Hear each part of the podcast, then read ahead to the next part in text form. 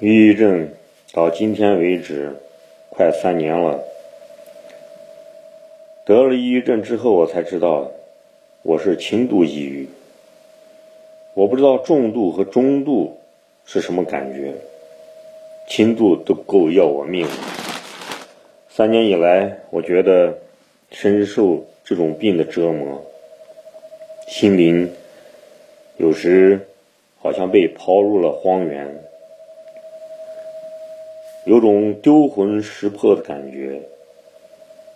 三年中有痛苦，但是也有收获。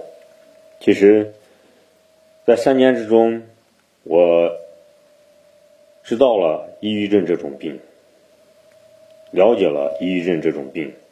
当然，我也不想成为医生治疗心理医生，我只是想尽快的让我自己的病治好。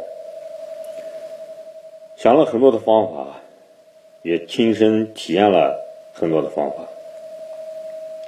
最终我觉得，其实抑郁症从某种角度上来说，它是对人生的一次磨练。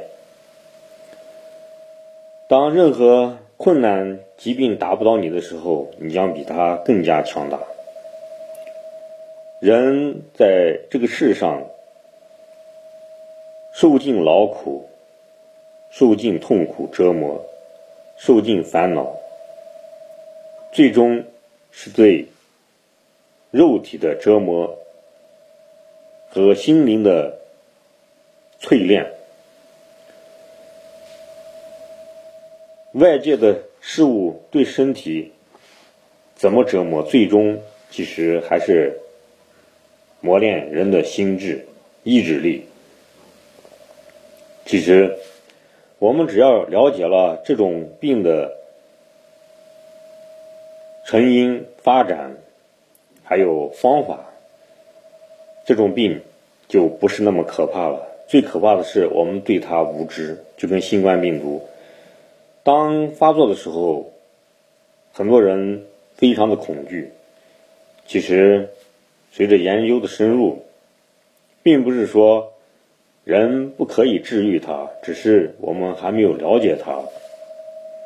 当我们了解它之后，我们就有应对之策，包括抑郁症这种病，是同样的道理。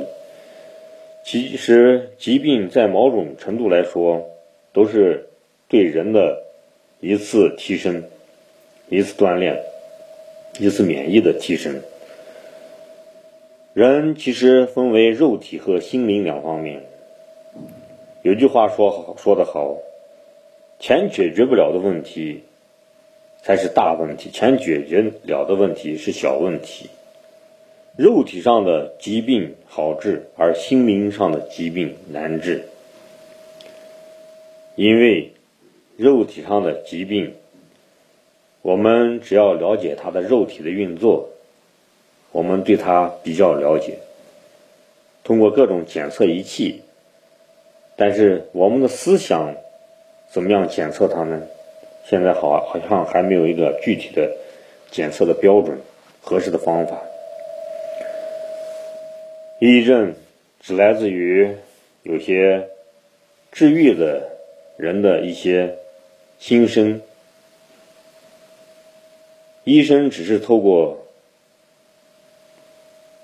抑郁症病人的口述来了解，间接的了解。其实最直接了解的是抑郁症病人。林彪说：“人的上帝是自己。”这句话用在抑郁症人身上再合适不过。要想把自己的抑郁症治好，靠医生是不能根治的，靠心理调节、安慰也是根治不了的，靠饮食也不行，靠运动也不行，好像没有。方法能根治它，其实根治它就在你自己的内心。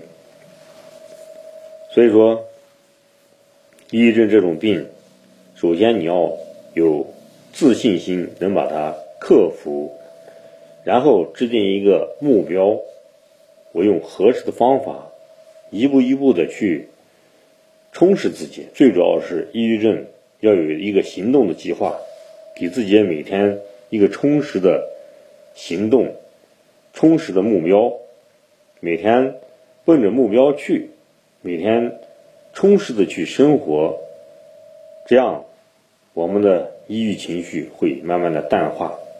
你透过各种方法，你找一个适合的工作，强迫自己去能做的工作。还有就是，抑郁症有时候需要外界的强制，强制自己去行动，一定要逼迫自己一下。然后就是努力修行自修，就是研习佛法。还有就是，你可以加入一个直销组织，比如安利。安利有大大小小的会议，都是积极向上的，非常好的一个氛围环境，然后再加上内心的看法提炼修炼，内外双修，我们不排斥任何一种能治愈抑郁症的方法，只要能对自己适合有用的，我们都可以拿来借鉴。要有一颗包容的心。如果做到这一点，我相信抑郁症没有克服不了的。当你克服了抑郁症的时候，你的人生会升华，会涅槃重生。好的，今天的一点体会分享给大家。想交流的朋友，请加我的微信，我的微信号是马明霄八八八，马超的马，明天的明，枭雄的枭，拼音字母马明霄八八八，欢迎您的来信。也欢迎您的转发，谢谢您的收听。